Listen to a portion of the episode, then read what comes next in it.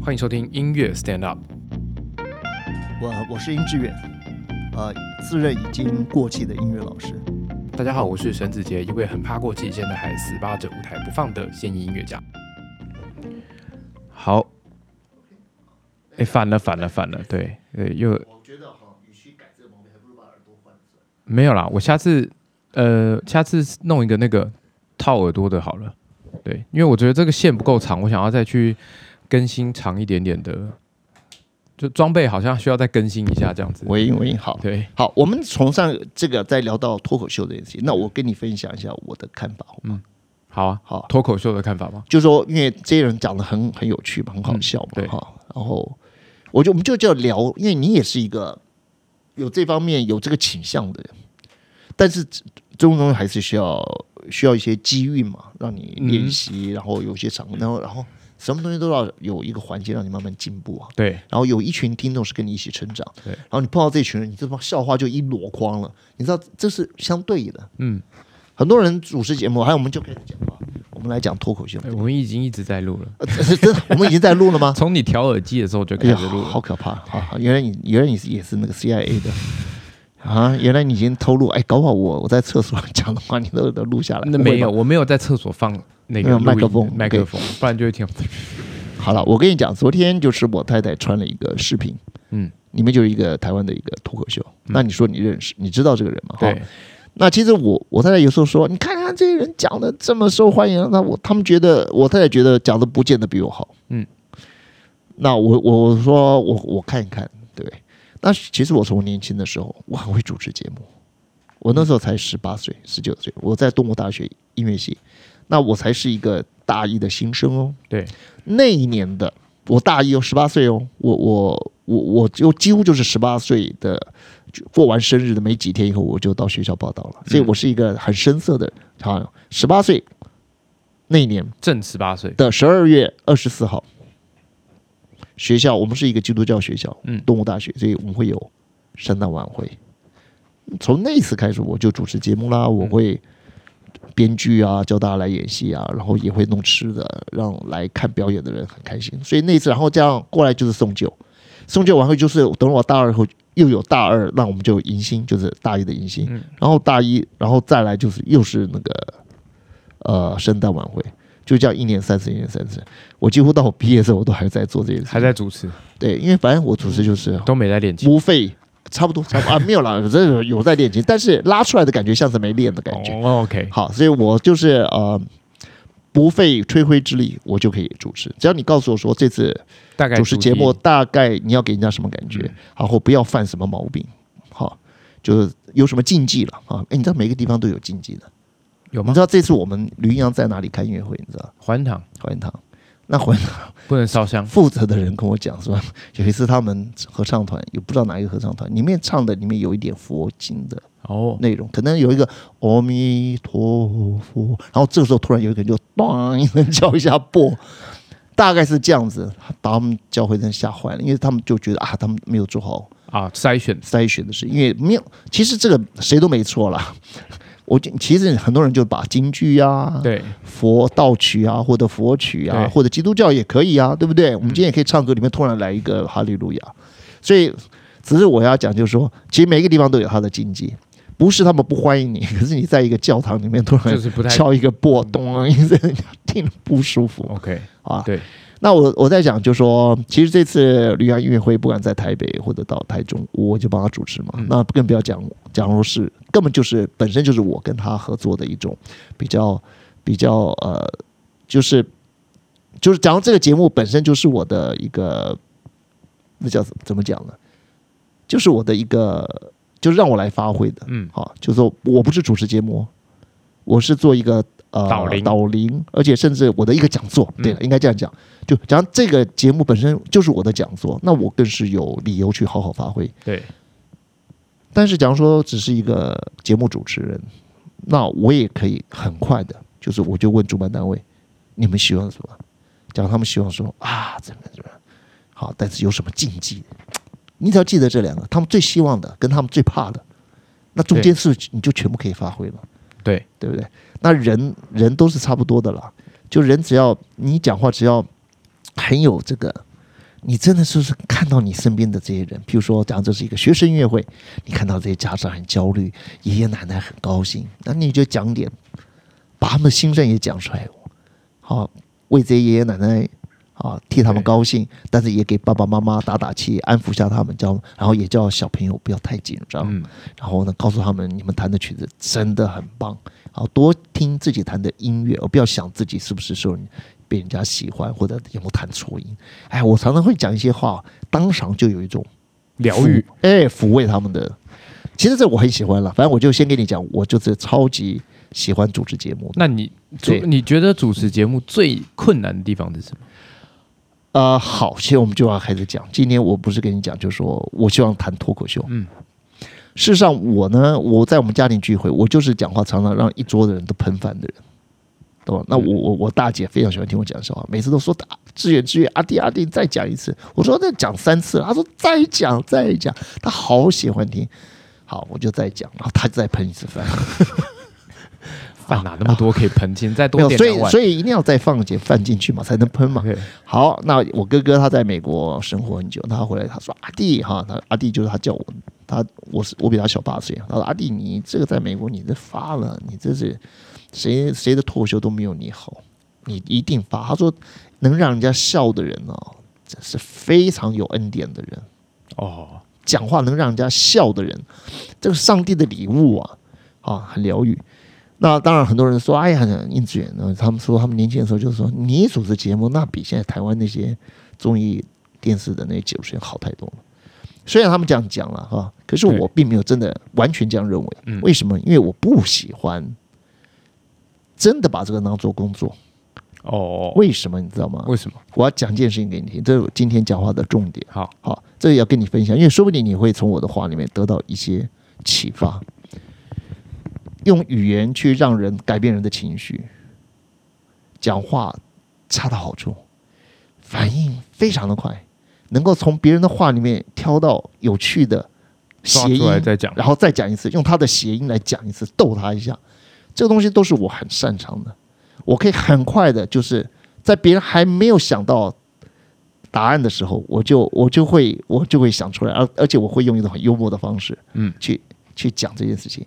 然后我常常会开一个玩笑，让那个人要等三分钟我才懂那个意思。嗯，总之我就是很懂得语言这个东西的妙处，就是因为我很懂，所以我也知道它的性质在哪里。嗯，你懂不懂意思？所以这个人脱口秀讲的再好，我听听，我才知道他也只能到这里。好，一个宽度，比如说他就是我，我就是说，比如说他就是他能达到六十分的一个空间感。嗯，呃，六十分已经很可怕了，一般人讲话搞不好连百分之一都没有。嗯，对不对？哎，我说六十分的空间感，这个人可以到百分之五十的空间感，哈，已经很大了，非常了不起了。然后很多制作单位也给他制作节目，他就可以不断的有新的听众来，然后新的话题嘛，然后他也还组织组织组织。但是我必须说，任何靠讲话的，包括教会的牧师讲道，或者是那些佛堂或者有一些居士在讲经，他们再怎么讲，其实他们都只能在一个蛮低的层次，很低的层次。嗯，你说那呃，那什么是高的层次？我要说，高的层次是那个讲话以外的东西。假如说一个人懂得在他的讲话当中，他创造一种空间，当他不讲的时候，那个空间反而会出来。譬如说我说话啊，我讲了一个很发人省思的话，这个道理其实别人都讲过，嗯，讲一千万次了。但是我今天讲的时候，我用了一种很奇妙的方式，我把它说到一个点的时候，我就不说话了。然后有些人会觉得，哎，真的是这个感觉。然后那个空间的宁静，然后你让那个话在他们每一个人的心中开始盘旋，稍微等待一下。那这个人他讲经或者讲道，他不是用讲讲而已，他还懂得一种艺术的奥妙。音乐就是一种艺术的奥妙，譬如建筑就是一种艺术的奥妙，他会创造一种空间。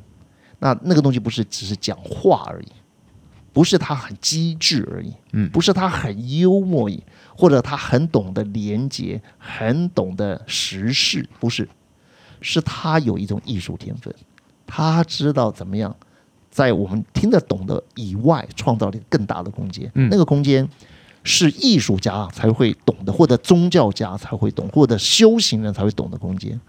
那我要讲哦，这个空间其实古典音乐家，过去伟大的音乐家，尤其是贝多芬、莫扎特和巴哈这三个人，而舒伯特也在内。他们老早知道这个奥秘在哪里，所以他们用什么来创造？他们的乐曲里面，他们用他们的和声来创造那个感觉。假如你只是一个漂亮的三和弦，大家不会那么快乐，嗯，停留在那三个圈。可是，假如我经过一个过程以后，最后进入到一个很美的三个圈，哇，你会觉得整个人完全超越了我们一般生活能够体验到的那种快乐。它会达到一种非常非常不一样的高妙的空灵的一种一种状态。那个那个状态其实是人类能够触及到的最好的一个状态。那是艺术家才懂的，那个是真正伟大的音乐家才懂的。嗯，那那个状态呢是没有办法靠着你用再机智的语言所创造。嗯，你讲的再好笑，我现在告诉你，你讲的好笑到极点，大家觉得妙啊，太棒了！哦，你的道理真好，你的道理让我觉得都开了我的心眼哈啊，很好。你看看，在三十分钟后继续讲，你再看看累不累？他也累，听的人其实也开始嘴巴也累。嗯，以前我在教会的时候，我们教会有一个人哈，也很会讲笑话，但我也很会讲。我我们两个一直讲到叫那些我们做完礼拜后，我们都继续留下来吃饭。吃完饭大家不舍得走，就吃喝下午茶嘛。那大家就坐在一个桌子上，那我们就开始轮流讲笑话，看谁讲的厉害。那他讲一句，我讲一句，反正就是看谁厉害。那要靠什么机智？机智，我能够我能够发挥语言的巧妙，我讲，然后大家就笑。可是你知道，笑了大概十几分钟以后啊，笑到一个高潮以后，有一譬如有一次，就某一个笑点，大家都哈笑的，真的是你会觉得很很热闹，大家很开心，对不对？接下来你就会发现，大家已经变得习惯了。你你还没有讲到真的那个那个 key point 的时候，他们已经开始笑了。诶，他们因为他们那个已经变成习惯了，他们忍不住，因为他们一定要回馈你啊，他觉得一定会好笑嘛，就应应对你讲完以后一定好笑，所以你快要讲完的时候，他们已经笑起来了，他已经先笑了。不光是我，每一个人都是这样，大家都这样，他最后开始变成一种习惯。这个东西其实是很恐怖的哦，非常的空洞。你也要赶快再好像再给下一个，再给下一个笑话，你很紧张。嗯当然你可能那个人就不行了，对不对？你就把他比下去，因为接下来笑话变成只有我能讲，因为我已经好像我等于是我等于是盘球盘到赢球已经在我脚下以后，我来几个过了几个人以后，没有一个人追得到我了。然后后面人怎么追，我就可以把球丢到一个传。就是改一个方向，说大家全部都有有走空，都都走偏，然后我就一直盘着球，最后变成我一个人在表演，因为我最会讲笑话。嗯，可是我一次、两次、三次，大家也就累了，笑到一个地步，全部都累了，半小时，嗯就不可能有真正的笑话，不会，因为那个笑话是一种紧张，然后疏松，紧张疏松，可那个紧张久了以后，其实就好，全部垮掉了。对，其实讲笑话再厉害，都是都是很空洞的。所以差不多他们那个嗯，中国大陆的那个嗯，脱口秀的节目，它就是五分钟，这五分钟嘛，你看嘛，五分钟嘛，对。对，这一般人大概就五分钟，五分钟，你的你的那个笑的那个那个肌肉其实就已经疲劳了啦。它就可以让你一直笑，然后连笑五分钟，对。这种感觉，对，那它我不能否认它有它的作用，就是你在笑的时候，它它会刺激你某一种肌肉，对，那个肌肉刺激一下，也会也许你会接下来你会。哦，稍微放松一点，对。但你一直刺激他，一直刺激他，刺激他，他很疲劳。其实讲的人，讲的人其实也是很焦虑的。所以其实我觉得现在呃有一些脱口秀的演员，对在国外或在台湾，他们会办所谓的他们所谓的叫做专场，就是他一个人讲一个多小时，对一个多小时，然后他还可以把一个小时做把你抓在他的手上，对对对，那种是少数少之少之又少的，超级厉害，而且他有一个主题。反正他会有定一个主题，然后他就开始做用那个主题开始发挥，对，然后可能前面半二十分钟讲的话，然后到最后最后的十分钟又再他又把它再回来，对对，对有一个结构，对，所以这种我觉得是很很厉害的。这种我其实蛮喜欢听这种的，呃对，跟听那种只有五分钟的有有又有点不太一样。这个我觉得更需要很多的技巧跟能力。他这个就已经不是我讲的脱口秀，它其实里面带着一点戏剧，就是你知道，当它有结构的时候，它就已经进入到比较艺术的层次了。它有考虑到你最后要有一种收尾，嗯，你要有一种完足的感觉，对，完足，你要有一种满足感。你只要开始要进入到那个，只是大家听你讲话，开始有所谓的快乐的反应，这件你要脱离这个层次，要变得更高，它其实就已经开始往艺术的方向走。OK，好，那我现在要开始讲回来我自己哈，我为什么很喜欢上课？其实我在我上课这当然我这这十七年里面有有一些时候那个状态是非常的好，当然有时候就过头了，你知道吗？嗯有时候你状态非常好，可是你做到第两个小，因为我的课都有两个半小时嘛，有时候到两个快要两个小时的时候，可能有时候做的太好了，可是又做的太太多了，太多了，有时候会过头，那大家就有点累；有时候会刚刚好，有时候又太稀疏了。但我要讲的刚刚好的状态是什么呢？就是老师讲话是占里面的三成，但是老师讲话讲话，其实要帮大家引导到听嘛，嗯，听音乐嘛，哈。那听的时候，你要知道声音的能量是比语言的能量好太多了。真的好的声音，是你再怎么讲都讲不出来的。它就是一个非常棒的存在，嗯就是你进入到一个很棒的存在，你的所有的细胞都变成之间有产生一种共振，嗯，所以整个心是安定的，能量是饱满的，身体是放松的。这个状态不能靠语言，语言只能是一个推波，它只能是推波，但是它真的要扬帆起来了，嗯。它真的要开始往前走了，而且甚至最后它飘起来，这个东西完全要靠声音，它不能完全要靠最后那个波，嘣，嘣，那也可以这样讲，对。所以最后它这个东西，就是这个东西的层次的部分，不能语言是很弱的东西。对，我我同意，我同意要讲要讲比很长的这个时间这件事情，就是不太不太容易，然后而且要拿捏的好，好，又更困难，所以我觉得现在的现在他们那些脱口秀的演员，他们很努力，然后他们有很多地方可以去，而且他们需不需要一个团队呢？他们后面当然有时候完全靠一个人的，那真的他真的很厉害。但通通常很多时候都会有，例如我讲给你听，你帮我听听看，你觉得哪边还可以再改的更好一点？因为对他们来说，他们需要一直有那个那个 punch，有没有？对，那个笑点要一直来，大概一分钟、两分钟就要来一个笑点，一分钟两分钟，不然大家就会觉得无聊了。现代人就是大家太讲究速食了，好我们什么东西都要很快。这个要很快，我订个货，我默默订个货，我明天马上就要收到。对做听个脱口秀，我也要很快。你不觉得这是蛮恐怖的一个状态吗？嗯，就是专大家的专注力越来越少啊。不过这个也是，嗯，就就是我觉得在古典音乐里面不也是大家有这种体会吗？以前的交响曲这么长，然后慢慢开始，哎，越来越短，越来越短。哎，应该说不是说越来越短，应该说，呃，很多人都越来越短，然后有少数几个人会被 被其道而行，写的越来越长，比如说马勒之类的，然后他就把门槛设得很高，就是你要能够听懂我的，就是真的是要这是一个超了不起的的存在。但是普遍来说，就是大家的注意力越来越短，所以到后来写的曲子，每个乐章也不能写太长而。且真的真的也怕，就是注意注意力会涣散嘛。你看我们的电影嘛，哈，对，所以我我现在要讲，就是说，其实我现在在做的事情，我我觉得我更觉得有意义了。嗯呃，是因为我在操练这件事情上，我已经是有一点，有一点又又更上一层楼了。嗯，你知道在干嘛？对，但是还是常常失败，还是所以常常失败就是你知道，哎，其实太多了。嗯对，像昨天我就觉得，你知道，昨天我讲课讲到两个小时的时候是很棒，可是后来就太多了。哦，太多。我我我要讲就是说，怎么样让语言语言可以把我们拉到，嗯，怎么讲好了？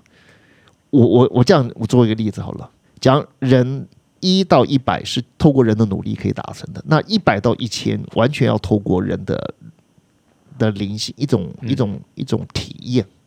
体验的东西才能够从一百到一千、嗯。我把一千当做一个理想的状态，嗯。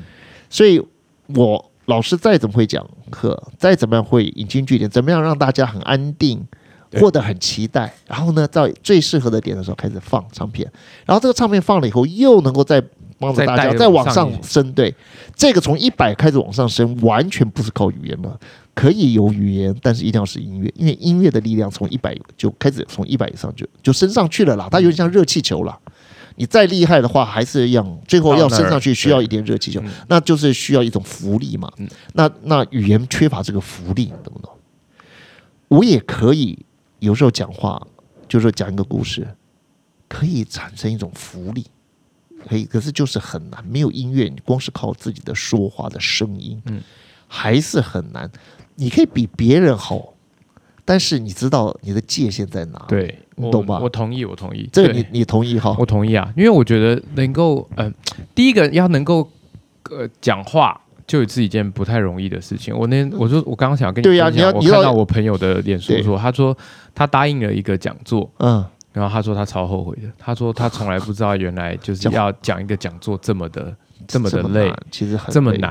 然后他就说，而且喉咙会痛对，什么的，他紧也很紧张，对，因为他觉得聊天当然很容易嘛，对。可是当你就要做一个讲课，你要去讲一个东西的时候，是为一个主题，对，你就必须要有很多的思考，你要去这这个时候要放些什么，这个时候要放，你要什么东西来辅助你的道具，可以让对。哎让让你的主题做得更好。对对对，他的体验，我我我非常的能够同理，同理他，所以他觉得啊，原来这么辛苦。对他觉得超辛苦，因为讲课的时候，你你其实大家在等待你给什么嘛，对，没错，所以呃，假如万一你卡住了怎么办？对啊，我老婆都，我老婆以前刚开始她都会跟我说，她说你的你你的钱很好赚，就找你去，然后你就去聊聊天，就就有收入这样子。然后她就因为她 我有时候会说啊，操，今天找不到代课，我要去教教学生，这今天找不到代课，嗯，怎么办？这样子，她说不然这样我去帮你代课，嗯，好，因为她每次会问我说。你今天教了什么？嗯，有嗯有时候啦，他现在他现在都不想问。然后他他说：“你今天、啊你今天跟学生说了什么？”我说：“再一次。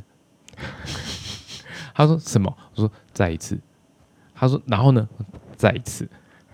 啊，所以他觉得你”他觉得我的钱很好赚，他觉得我都只有在跟学生说“再一次，再一次，再一次”，然后一个小时就过完了这样子，然后就可以收钱了这样子。然后我就说：“是好像也没有什么。”因为我就想到以前我的老师，他也是说，我的老师进去进教室之后，他就是开始，他先去楼下买一杯咖啡，然后打开他的路上拿的那个捷运报纸开始翻，然后我就在前面吹音阶，然后他就会这就是 uncle，啊，再来一次哎，uncle。广告对，然后对，就是以前就是被这样子教的嘛，对，然后后来发现，哎，我们自己在教课的时候，我们也很常会说再一次好了，再一次，对，再一次，再一次，所以我老婆都觉得就是，就靠就讲三个字，你就可以赚钱，有这么容易这样子。然后，但是我最近会回来，我会跟他说，我今天讲太多话了，然后后来喉咙好喉咙好痛哦，这样子啊，真的是不行，不要再不要再让我讲话。然后我女儿就在旁边说，爸爸，我们来唱歌。对对对，对，所以我就想啊，能靠着讲话吃饭。超难。也是很累，一他如果就是那种专门在演讲的人，一一年讲两百场、一百场，对他们，假如说看情况哦，假如说他们，对我觉得有些人他也许他他讲话那个内容，嗯，就是他讲话的专业上的，他能不能替人家解决问题，或者是对那我们音乐不是这样子啊。我我今天上课，我不是没有人需要我帮他解决问题，但是但是他们需要体会到一个他们不来班上。就没有办法体会，就没办法体。会到好的状态。对我昨天我的一个学生，好听了我我我放了一些音乐以后，他也很有感触。我这学生就说，他前天才得到了一看到了一句话，觉得太有道理。那他是用英文写的，我先翻译一下那个英文的感，他没有呃，那英文大致上的意思是说，艺术是什么呢？他说艺术是啊、抚慰你搅动的心，也搅动你已经很凝滞的心，就是说，意思就是说，让你的搅动搅动能够平复，让你的平复能搅动。哦，那我觉得，按照他们英文的意思，应该就是这样的，就是你平的我帮你动起来，你动的我帮你平复下去。下，嗯。那我要，我觉得他的意思应该就是说，假如你内心是已经其实是搅动的心、不安的心，我帮你抚平，嗯。但你的心已经已经开始无单调了。无感，无无感了，已经变得那个那个心如止水，是很凝滞的，嗯像像一个水已经没有生机了，死已经水已经是死水，让你的死水能够重新活络起来。嗯所以它是让死水活络，让过动搅动的水呢能够平平静下来。其实它的意思大概就这样，但因为它是用英文，它等于是用两个字倒过来说嗯，各说一遍，对不对？对，那这样就有一种文采了。对，这个道理你用更简单的字，然后它又是对称的，然后大家觉得哇，艺术就是让你的平变得波动，让你的波动变平，嗯，诶，很有道理，这就是一种文采。那事实上，这件事情这个道理我我是懂的。其实艺术是什么呢？我觉得艺术其实只是让你知道你里面有空间，就这样就够了。哦，这是你觉这样子，只要艺术真正艺术家做的就是让你终于知道你里面有一个世界。当你知道你里面有一个世界的时候，你你知道原来这个世界有两个世界。虽然我们很多人说啊，你有一个内在世界，你的心灵世界，可是我可以告诉你，大部分人其实只知道外面的世界，他没有真的知道他有一个里面的世界。里面的世界并并不是我们想象中好像啊，大家都啊都只知道，就是说啊，像字面上大家都说，哎呀，你要你要这个这个心灵啊，你要照顾照顾你的心灵。对，其实心灵就是你的里面的空间。可是我觉得艺术就是要让你发现这件事情，真正发现。我觉得真发现跟嗯只嘴巴说他发现完全是两回事。嗯，艺术是让你真正的发现你有一个里面的空间。那当你一个内在空间越来越越大大的那个人，他外面可以穿的很邋遢，可是他的身眼神里面都是光泽，这叫粗增大步过生涯，腹有诗书气自华。这这十四个字你记住，这是苏轼写的。就说你呢穿的大很差的衣服，好、就套在身上，但其这样过着一个很穷困的生活嗯，好、但是呢，因为内在里面他诗书指的就是他的文化涵养很够的话，对不对？腹有诗书气自华，你的气质自然就会有一种光华了，对，就会有。其实里面有没有空间这件事情很奥妙，我也是只有自己知道而已。呃对，而且他需要有一个比较好的一个机会被被他也需要一个契机，他需也需要一个契机，对不对。那那其实我们做艺术工作的人，就是一直那很多人是已经懂这个道理，所以他们才会来上课，或者他们愿意开始去图书馆、去去美术馆，然后去听音乐会嘛。那只是说我们怎么去知道的人，那我们就参与，然后扩大这个空间。对对呀、那这样子就很棒啊，这样子才是我们。那这是这是我的说法，我们有一百种、一万种说法对，啊，搅动你的心，让你的心没错，从此再平静下来，这个都是一种说法。但我就要讲，语言是很有限的，我们需要真正的艺术，比如说好的颜色，比如我现在看电影，我为什么要在家里用电影院的方式看？我觉得啊，以前我看的，我对电影会有感觉。你知道我大学时候好爱看电影，可是后来我就是看电视嘛，我们都在电视上就 DVD 就可以看，对不对？可是我们忘记，其实从电视上看到的，其实已经不是导演要给你看到的感觉。其实那个那个篇幅很重要。当你是一个大的荧幕的时候，这比较是接近导演当初设计这个画面的时候的感觉。他比较要给的是这个感觉。那现在你从透过电视去看，他就坐在他就坐在你的前面的三公尺的地方，你看了一个五十寸、六十寸的电视，那个感觉其实是不对的。所以我现在看电影，我现在已经找回以前的感动了。我我可以找回，而且我可以随时，我们家是投影机，所以我随时可以 stop 然，我觉得好的电影有一个很大的特质，比如我看《奇瓦格医生》，还有最近我看这个《真爱伴伴我心》，它里面有几个画面哈，你 stop，然后再换半秒钟以后，它就是完全不一样的感觉。嗯，因为我觉得导演太厉害，所以它是一个活动的一个舞台，它在舞台，所以它每一个地方你 stop，它都是一幅非常美的画。好，因为它有一个，就它这个布局是他的转场都是在设计中的，非常好对。他就是这个人走到了这个广场的这个点的时候，所有人要转头来看他，看他的背影。这个东西都是设计好的，然后他刚好走到教堂的前面的时候，所有人都转身看他，然后这一幅画会非常的美。他的前前后都很美，但是到那一刻是太美。嗯，那譬如说那个那个那叫什么？那个《七瓦格医生》里面有一段，就是那女主角去用枪打了一个坏坏蛋，嗯，的把他右手左手被打受伤。当他打了以后，那全场正在欢乐的庆祝那个圣诞节、圣诞之夜。嗯，他打了这一枪以后，那那一群莫斯科上流社会的人，那些太太、老太太们都穿的非常的好，那些绅士们对，全部就涌过来啊！看到了女主角手上还拿一把开枪，对，对，你知道，当所有人涌进来的时候，有些人在看受伤的人，有些人在看女主角手上的枪，有人在看女主角。有人在看旁边的人，对，你知道吗？你知道 stop，你觉得超漂亮的，超好看，那一刻超感动的。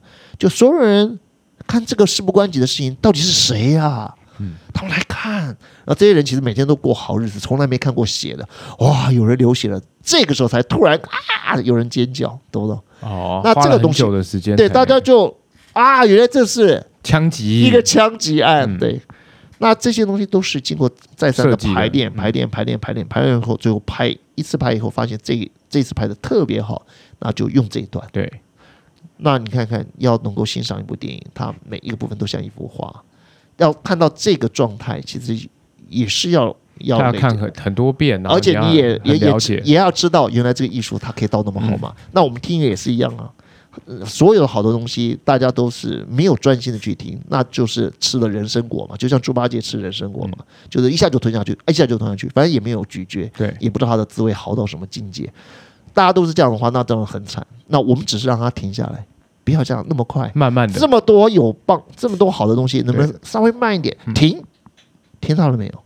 只是让他们讲，那他们就会慢慢知道的、体会的越多，他心里的空间其实就越来越大，越来越大。那最后他就比较能享受心里的空间了。希望我们希望是这样子啦，就希望所有听的人当他夜深人静的时候，啊他知道有这么多美好的事情，有那么多美好的灵魂都在跟他们分享，用艺术的工具跟他们分享。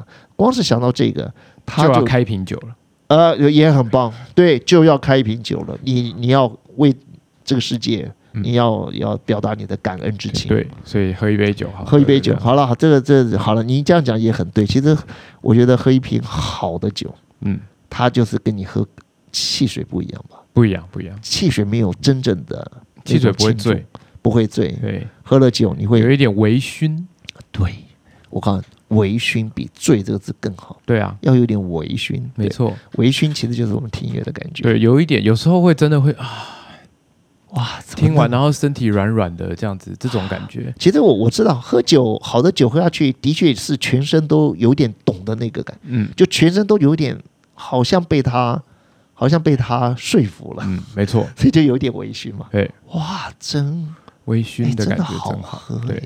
好，那全身对，所以听音乐也是一样，细每一个细胞都要有有喝了好久的感觉，要有点微醺。对，微醺的感觉比较好，对。对好了，嗯。对，我们讲多久了？我们讲了三十几分钟，啊那那那还好了，还没有到很可怕。还好还好还好还好了在讲脱口秀这件事情，要讲脱口秀这件事情，对，因为我觉得谈论脱口秀，这就是讲话的艺术吧，我觉得就讲话也可以，也可以变成一门艺术，但这门艺术就是它的它的深度可以多深，那是取决于每一个人，然后他对于这个语言、这个这件、这个这个工具有不同的使用方法。对，有些人就真的很有所谓你刚刚说的文采，他可以他可以用一句话，用例如说呃两个两个形容词讲成一一就可以讲成一句话，对对。对然后有人可以讲一句话，但用了二十个形容词，但你还是不知道他在讲什么。对。对这种感觉，所以每个人有不同的那个，但是最终我们还是很希望是可以透过我们的讲话传递给大家我们生活上面的艺术上面的一些想法跟一些感动。对，所以我我希望十月一号，嗯。好，我准备一个小小的音响，就万一不用准备小小的音响就他们就那边啊他们有音响，对，假如万一我觉得这一刻可能我们就要喝杯酒，我我举一个例子，就是要喝杯酒才会圆满。嗯，那那个酒就是我讲的音乐，哎我就放一段音乐，我说再加上这一点音乐，我们就可以超过一百分，我们就从一百分到一千分。对对，这种感觉，我觉得那给当天当然是需要放一些音乐的，对对，我们可以我们可以来好好做适时。的来一些音乐就很重要了，好吧？如果你喜欢这节目，不要忘记记得订阅、分享给你其他朋友听，我们下次见，下次见，好，拜。拜。